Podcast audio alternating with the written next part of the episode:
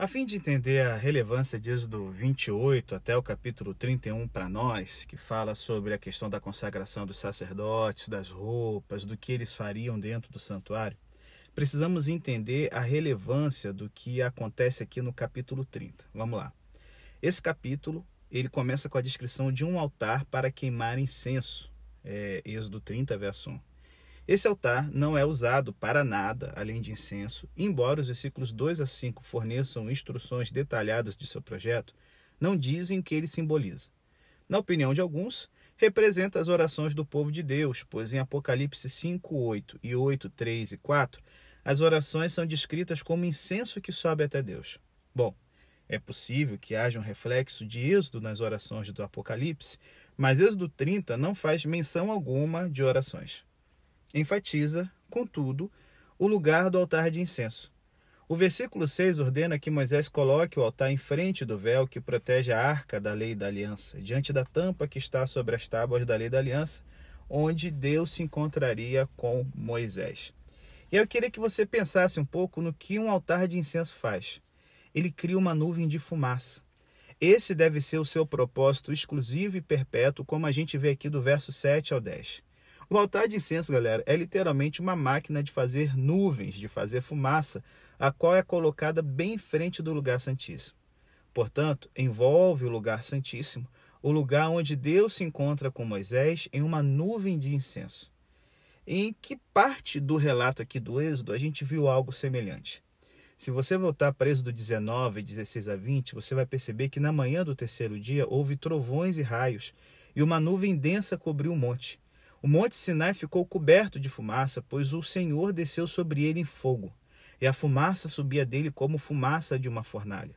E o Senhor desceu ao topo do monte Sinai e chamou Moisés para o alto do monte. Bom, gente, o altar de incenso está ali porque o tabernáculo reproduz a experiência do monte Sinai. O que aconteceu no Monte Sinai acontecerá rotineiramente no tabernáculo, ainda que de forma simbólica. E uma reprodução da experiência do Sinai é inserida nas rotinas do tabernáculo. A reprodução do Sinai também é inserida na arquitetura do tabernáculo, como a gente já viu aqui no nosso podcast. As cortinas do tabernáculo têm ganchos de ouro no alto e bases de prata embaixo. O pátio tem ganchos de prata no alto e bases de bronze. Tudo no tabernáculo é feito de ouro. O altar e a bacia, e a bacia né, no pátio são feitos de bronze. Portanto, a transição de metais é de ouro para prata e de prata para o bronze. Pense nisso como encaixes indicados por diferentes cores para a montagem de uma estrutura. O ouro fica acima da prata, que fica acima do bronze. Claro que o projeto do tabernáculo é apresentado em duas dimensões, em um plano horizontal. Na verdade, porém, ele é um modelo tridimensional. O bronze, a prata e o ouro representam três andares: o pátio, o lugar santo e o lugar santíssimo. O pátio é a planície na base do Monte Sinai, onde os israelitas acamparam. O lugar santo é o monte no qual apenas os anciãos foram. O lugar santíssimo é o topo do monte sobre o qual Deus desceu. E é interessante que os calçados são o único item dos trajes sacerdotais do qual não se faz menção. É possível que os sacerdotes permanecessem descalços, pois estavam pisando em solo sagrado, como Moisés teve de remover as sandálias quando se encontrou com Deus lá naquela ocasião da sarça ardente. Bom, como o tabernáculo, o Monte Sinai tinha três áreas de santidade crescente. Somente Moisés teve permissão de subir ao topo. Arão e setenta anciãos só foram até a encosta. A terceira área era ao pé do monte. A transgressão desses limites resultava em morte. A glória do Senhor desceu sobre o monte Sinai e faria o mesmo no tabernáculo. Portanto, gente, o altar de incenso cria uma nuvem de fumaça como imagem da nuvem do monte Sinai. É a nuvem para dentro do qual Deus desceu e pelo qual Moisés subiu para estar diante de Deus. O tabernáculo reproduz e perpetua a experiência no monte Sinai. Por isso que Deus diz em Êxodo 25:40: Tenham cuidado de fazê-lo conforme o modelo que lhe foi mostrado no monte. E algo semelhante é dito em Êxodo 25, 9, 26, 30 e 27, 8. O tabernáculo segue o modelo apresentado no monte. Mas isso não é tudo. Esses versículos não dizem: tenham cuidado de fazê-lo conforme o modelo do monte. Antes, falam do modelo que lhe foi mostrado no monte. Isso porque o Monte Sinai em si é apenas uma imagem. E do que seria então uma imagem, o Monte Sinai, do qual o tabernáculo está reproduzindo aqui? Bom, gente, o melhor comentário a esse respeito é Hebreus 9. O autor de Hebreus resume a arquitetura e a mobília do tabernáculo nos versículos de 1 a 5. E em seguida, diz que o fato de os sacerdotes terem de continuar a apresentar sacrifícios mostra que ele não era objeto real, lá no verso 6 ao 10 de Hebreus 9. A pergunta, portanto, é: o que é e onde está o objeto real? E a gente vê isso em Hebreus 9:11, que diz: Quando Cristo veio como sumo sacerdote, entrou no maior e mais perfeito tabernáculo, não feito por mãos humanas, isto é, não pertencente a essa criação Adiante, o versículo 24 esclarece: Cristo não entrou em um santuário feito por mãos humanas, uma simples representação do verdadeiro. Ele entrou no próprio céu para agora comparecer por nós na presença de Deus. O tabernáculo é uma imagem do Monte Sinai e o Monte Sinai, por sua vez, é uma imagem do céu. Portanto, o pátio do tabernáculo é uma imagem dessa terra habitada pelos seres humanos, certo?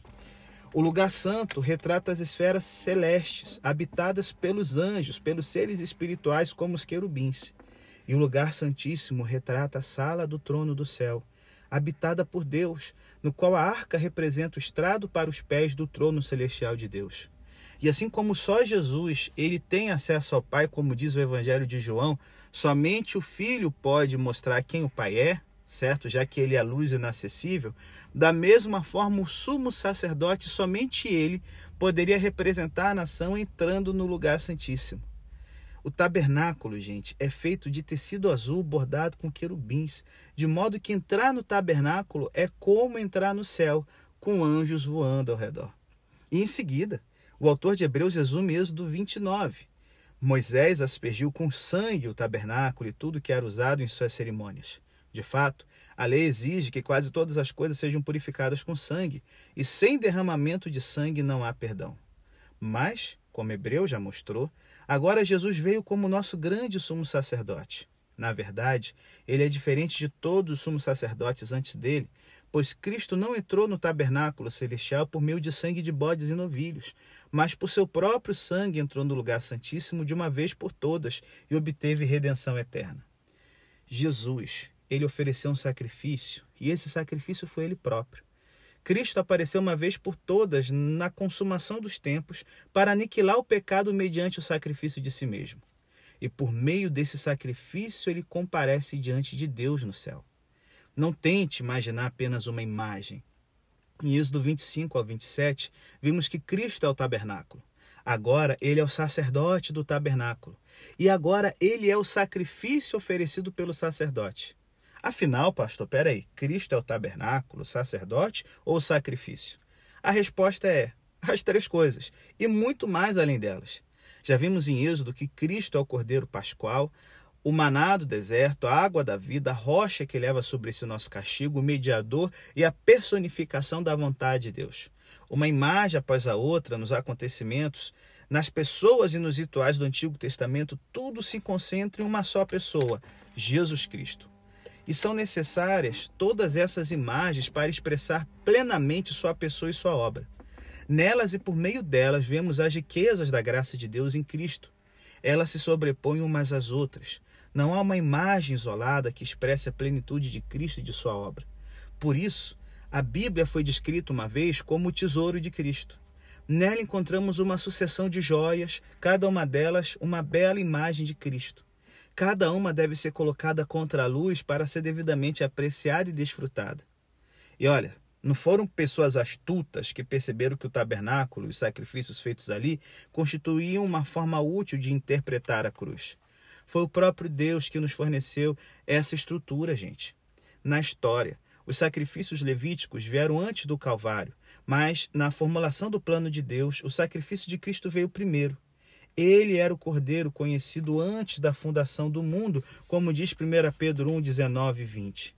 Assim como Jesus era a raiz de Davi, em Apocalipse 5,5, nascido igualmente na linhagem de Davi, descendente de Davi, era também a raiz da Páscoa, da oferta pelo pecado e do bode expiatório, e veio como último, o maior e absoluto cordeiro pascual, oferta pelo pecado e bode expiatório.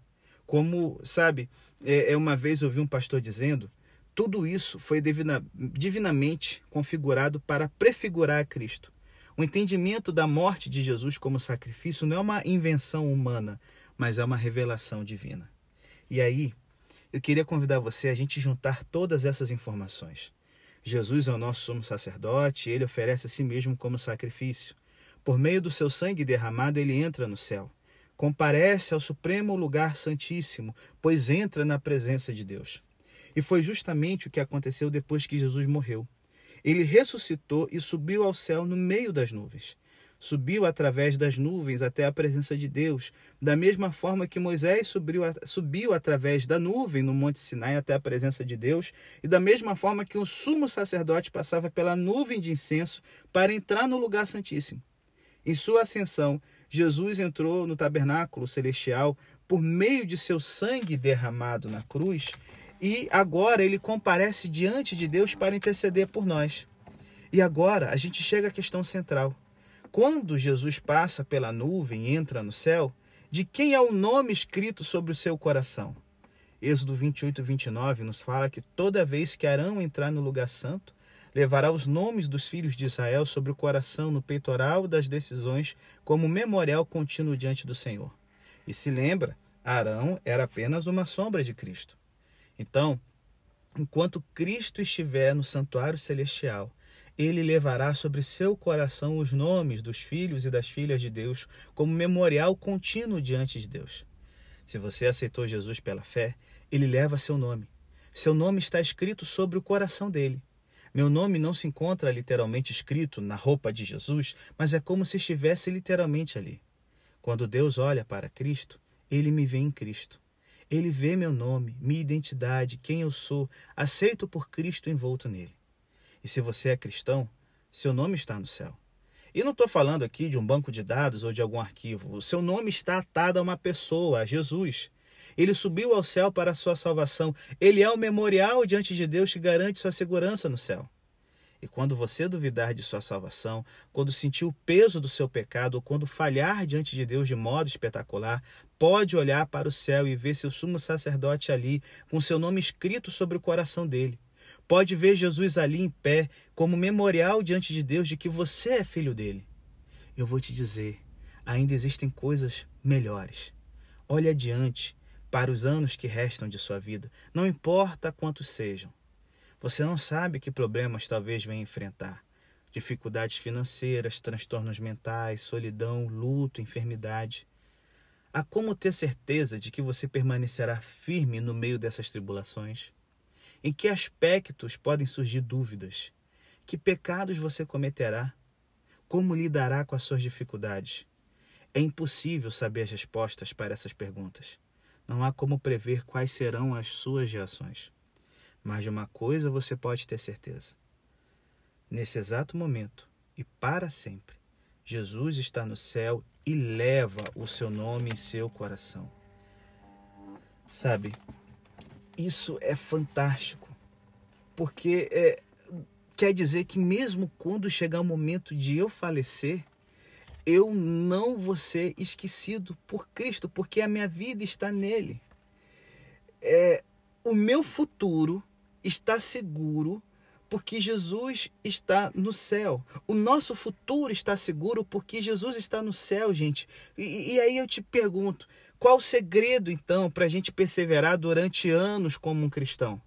A resposta é Jesus. Se você é cristão, quando Jesus passou pela nuvem e foi para o céu, o seu nome estava escrito sobre o coração dele. É como se você já estivesse lá. E a única forma de Deus excluir você do céu seria excluindo o filho dele. E como diz, como diz aqui Hebreus 4:14, portanto, visto que temos um grande sumo sacerdote que subiu ao céu, Jesus, o filho de Deus, apeguemo-nos firmemente à fé que professamos.